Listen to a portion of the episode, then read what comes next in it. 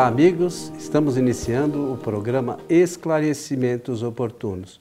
Nosso programa é uma realização da Sociedade Espírita Francisco de Assis, casa sediada na cidade de São Paulo. E nós falamos aqui de Espiritismo e, como não poderia, poderia ser diferente, falamos de Espiritismo e nos baseamos nas obras de Kardec, que são as obras fundamentais da doutrina. E conosco sempre o senhor Milton Felipe. E aí, senhor Milton, tudo bem? Tudo bem, pronto aqui para o nosso trabalho e aproveitar da oportunidade para desejar a todos que os bons espíritos nos ajudem sempre. O senhor Milton, Sim, senhor. mandar aqui um questionamento bastante interessante, como sempre, que diz assim: Há uma passagem no Evangelho em que Jesus teria feito a seguinte afirmação: Não deveis dar pérolas a porcos. O que significa isso? Muito bem. É, o estudo do Evangelho deve obedecer, cremos, alguns critérios. Alguns critérios. E entre esses critérios, é nós examinarmos sempre o conjunto das informações ali contidas, porque em separado é, nós vamos fazer porque é essa a proposta de quem escreve, faz a pergunta. Mas lembrar-se sempre de que Jesus falava por metáforas, por parábolas, por ideias é, criadas do, é, de maneira figurada, né? porque ele tinha sempre um propósito a alcançar é, o seu objetivo através do conhecimento de cada um. Quanto a isso, eu não tenho nenhuma sombra de dúvida.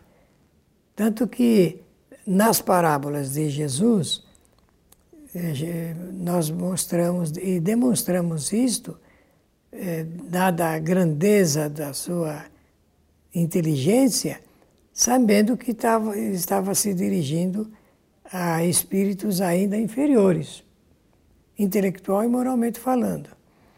Então, essa eh, frase, dita assim como a pessoa propõe, significa realmente não oferecermos eh, a qualidade do conhecimento a quem não realmente está devidamente preparado para recebê-la. Não dar pérolas, os porcos pérolas, no, na ideia original, que seria um, a utilização de uma joia, para a fabricação de uma joia, uh, porque os porcos realmente não compreendem, não saberão utilizar e nem comem, porque não é alimento. De forma que, é, dita isso, se não me engano, está no Evangelho de Mateus, no capítulo 6, versículo 7, o que está assinalado aí. É exatamente numa passagem em que Jesus se viu na contingência de oferecer uma, uma, uma qualidade de palavra para as pessoas aproveitarem bem a quem se destina uh, o conhecimento. O Coelho, nos nossos programas, ele sempre faz referência ao, ao, à necessidade do conhecimento espírita. Hoje é o conhecimento doutrinário do Espiritismo que faz uma ampla ligação com o trabalho feito por Jesus, a atividade feita por Jesus de Nazaré. Ora, Jesus, se nós aqui sabemos perfeitamente que ao divulgarmos o Espiritismo, nós não estamos saciando por inteiro a fome de conhecimento de muita gente, porque muitas ainda não estão devidamente preparadas para entender o significado desse conhecimento que diremos na época de Jesus, em que ele semeou as suas verdades, as suas realidades dentro de um panorama é, de um panorama ainda muito triste do ponto de vista da cultura daquele tempo, cultura humana daquele tempo. Quando ele faz essa referência e o evangelista escreve da forma como escreveu, ele está dirigindo a palavra aos seus discípulos. E ele estava ensinando os seus discípulos como ensinar o povo. Então ele estava transmitindo um conhecimento novo e preparando esses discípulos para multiplicarem esse conhecimento. Claro que ele conhecia muito bem com quem ele estava falando e já estava advertindo: oh, não fiquem distribuindo também isso, porque muita gente não vai entender, como de fato não entenderam. Não entenderam, menosprezaram e não aceitaram seus ensinamentos por inteiro, como depois de dois mil anos ele chega até nós. Ainda assim, conforme falamos num programa anterior, adulterado, não é, Coelho? Muito, Descaracterizado, coisas. adulterado e muitas vezes eh, que não eh, de palavras, no caso do Evangelho, que não foi nada dito daquilo que está escrito. Mas como eh, eu disse, vamos analisar a pergunta exatamente pela frase oferecida. Então, se, se perguntarem assim, o que, é que você acha dessa frase? Realmente, a distribuição do conhecimento para quem não entende não, não, não adianta nada. Não, ainda não é momento das mudanças. Quando chegar o momento das mudanças, todos entenderão. Então, mas veja, veja você. É, você está falando lá da época de Jesus, nós estamos aí há dois mil anos e tal. É, só que em 1857, os espíritos superiores trouxeram uma doutrina que a maioria é, não, ainda não conhece, é, para trazer os ensinamentos de forma clara e objetiva. Então, tem, tem muita gente que fala da doutrina espírita e às vezes coloca, não, porque o livro dos Espíritos é, tem lá umas, umas palavras muito difíceis. Na realidade, as palavras difíceis decorrem das, das traduções. E a gente até tem ideia de, no futuro, mais breve possível, fazer algo com as, com as palavras mais usuais do nosso tempo. Né? Porque as, as pessoas lá atrás eram pessoas é, bem intencionadas, faziam as coisas é, de coração mesmo, colocavam é, o seu tempo à disposição deste trabalho, e era uma outra linguagem que se usava. Hoje a linguagem é diferente. E a gente tem um pouquinho de dificuldade de buscar ou interpretar essas palavras ainda de forma boa. Mas a doutrina espírita eh, traz sobre essas informações de Jesus a luz. Os esclarecimentos trazidos. Qual é a diferença da doutrina? É que traz, eh, não mais por parábolas, traz de forma objetiva esses ensinamentos. E, lamentavelmente, o que, que a gente faz hoje? A gente vai atrás de buscar o conhecimento trazido por um espírito a gente não entende ainda qual é o objetivo e como a doutrina espírita foi, vamos chamar de codificada, a gente não sabe como é que isso aconteceu exatamente, né? porque não, não busca a, a, a, as bases fundamentais da doutrina e a gente prefere acreditar no que alguém disse. Então, é, veja, a gente tem a oportunidade de estar aqui. É, naquele tempo, é, o acesso às coisas era extremamente difícil. As pessoas eram extremamente limitadas ainda. Hoje, a nossa, a nossa amplitude de conhecimento já se ampliou, ampliou muito. E, as, e os nossos meios de buscar o conhecimento se ampliaram mais ainda. E a gente é, é, vê pessoas buscando a doutrina de forma totalmente equivocada. A doutrina em si, a gente já falou aqui, não tem absolutamente nada de errado. O erro é de, da interpretação que algumas pessoas dão para algumas questões.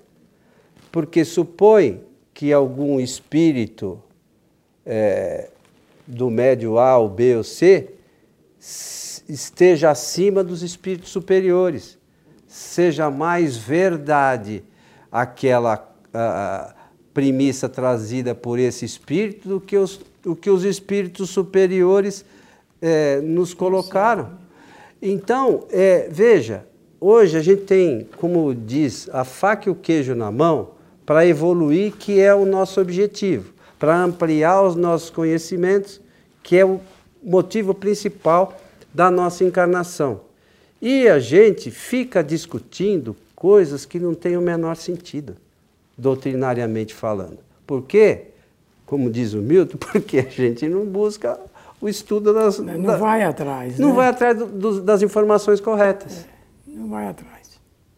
E esse é um engano, né? É um engano. Engano que realmente se traduz depois por uma enorme dificuldade nossa em seguir a evolução dos tempos, digamos, para ser mais exato. É, Jesus tem um conhecimento muito maior, muito maior. Agora, nós ficamos às vezes retidos em coisas assim de pequeno valor e, e significado, menor ainda, e não damos conta de que estamos deixando de ampliar mais de fazer novas experiências, aumentando uma, mais o nosso conhecimento. Isso é uma realidade, não é? Uma realidade é, demonstrada, uma realidade que pode ser é, comprovada. É, o processo da comunicação é muito interessante. É, pergunta que eu faria, assim, numa discussão é, bem filosófica, se Jesus, se fosse o caso, falaria hoje a respeito dessa, do levantamento dessa questão, com toda a certeza que não. Coelho já disse, vivemos agora uma, te uma tecnologia da comunicação muito maior, portanto, é, nós estamos fazendo uma mudança significativa a respeito de como se comunicar. É, o Coelho faz essas observações na qualidade de editor. Então, ele deve pegar, penso, e no, no seu trabalho, é, material mais diversificado, tanto daqueles que estão mais avançados, como que aqueles que estão ainda menos avançados. A verdade é que no processo da informação e da comunicação, o mundo deu um salto muito grande, muito grande.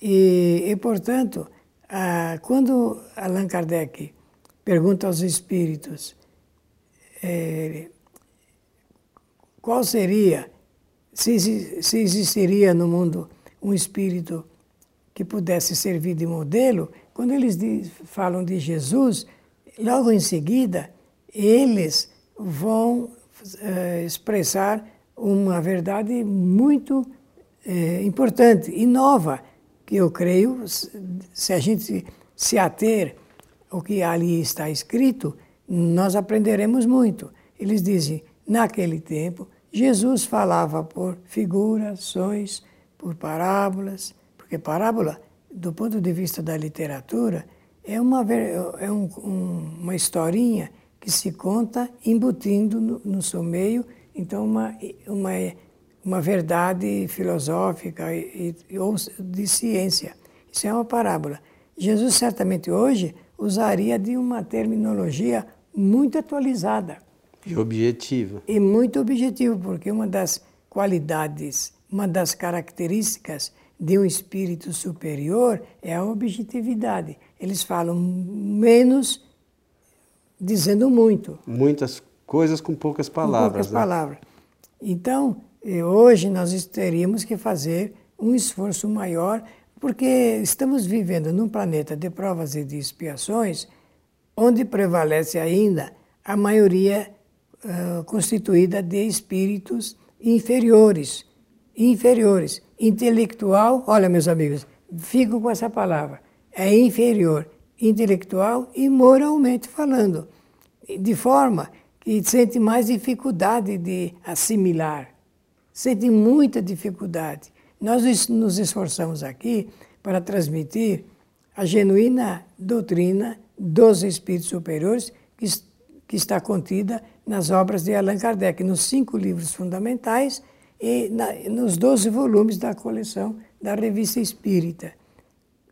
Ó, nós sabemos muito bem o que significa esse esforço para comunicar o Espiritismo numa época como hoje e como as pessoas entendem o que nós falamos aqui. E a conjugação que as pessoas fazem da realidade, da verdade, com a falsa informação. Pois acreditem, muitas pessoas preferem viver na ilusão das falsas realidades apresentadas. Até porque é, é difícil aceitar que está errado. Se não, se não raciocinar, digamos, estou falando com o René Descartes, se não raciocinar, não chega a essa coisa. Pois é, mas a, a. E tem um problema sério que, à medida que você traz informação nova, nós temos assim em nós ainda muito orgulho que faz com que a gente não se permita nos transformar. É porque vai exigir, né? Entendeu? É, é, eu, se, eu, se eu enfim, é, com relação à doutrina espírita, há algo assim é, é, o Milton e eu conversamos muitas vezes sobre algumas questões do porquê. A, a doutrina, os livros fundamentais, começaram lá em 1857. E eles desde então existem, foram trazidos para o nosso idioma, foram trazidos para o Brasil e pelo, estavam disponíveis pelo mundo afora.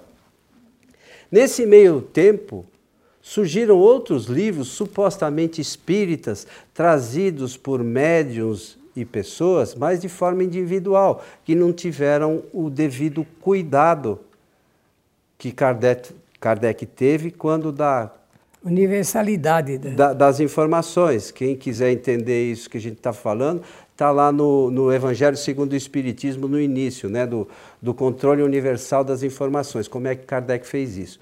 Então veja, é, essas pessoas, ou a maioria dessas pessoas que trouxeram essas informações através de outros meios, com toda certeza, não conheceram as informações de Kardec e dos espíritos superiores.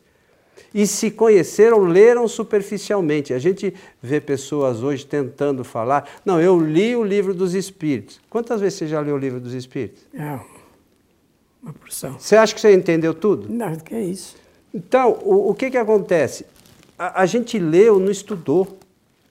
E é, é mais fácil a gente é, é, acreditar em uma coisa que um, alguém falou. Mas quem é esse alguém? Ah, mas eu, é tão bonzinho, mas e daí? Não, não, o, eu, eu sempre brinco aqui, já brinquei com o Milton. O Milton é uma pessoa ótima. Eu gosto dele, acredito nele, acho ele de uma capacidade, de um conhecimento é, como poucas pessoas. Mas eu jamais de deixaria ele fazer a operação do meu filho, porque ele não é médico.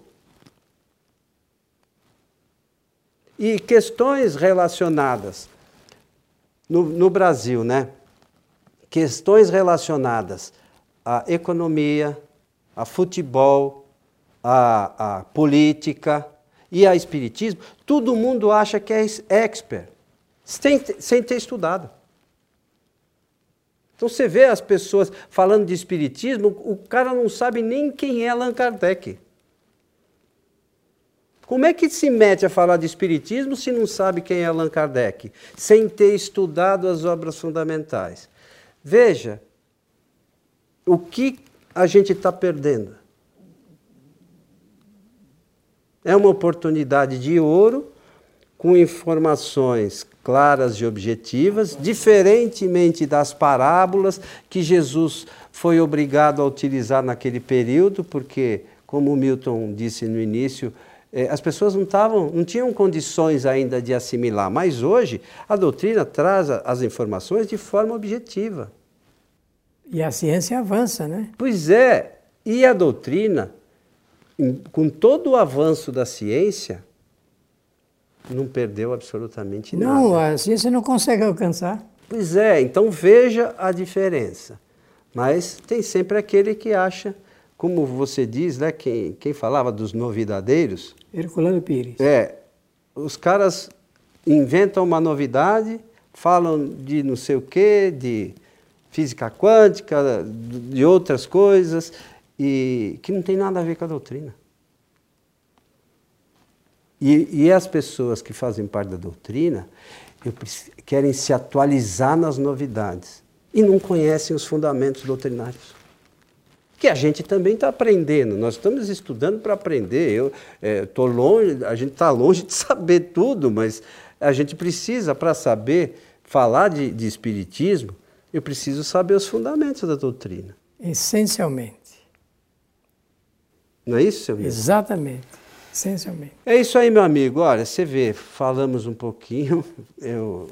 Até porque não dá chance maior, mas seria bom as pessoas se remeterem à, à origem do texto, do evangelista ali, do evangelho, para depois entender o que nós estamos mencionando aqui.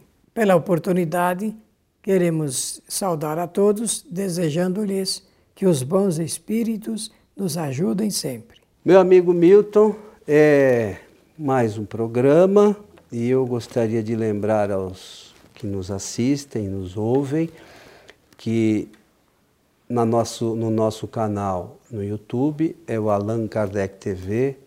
É, esse vídeo estará lá à disposição de todos, como todo o material que a gente produz e a gente deixa lá para quem quiser aproveitem, inscrevam-se no nosso canal, né? Porque a gente semanalmente tem coisas novas e vocês vão poder acessar essas informações. A todos o nosso abraço e até o nosso próximo encontro.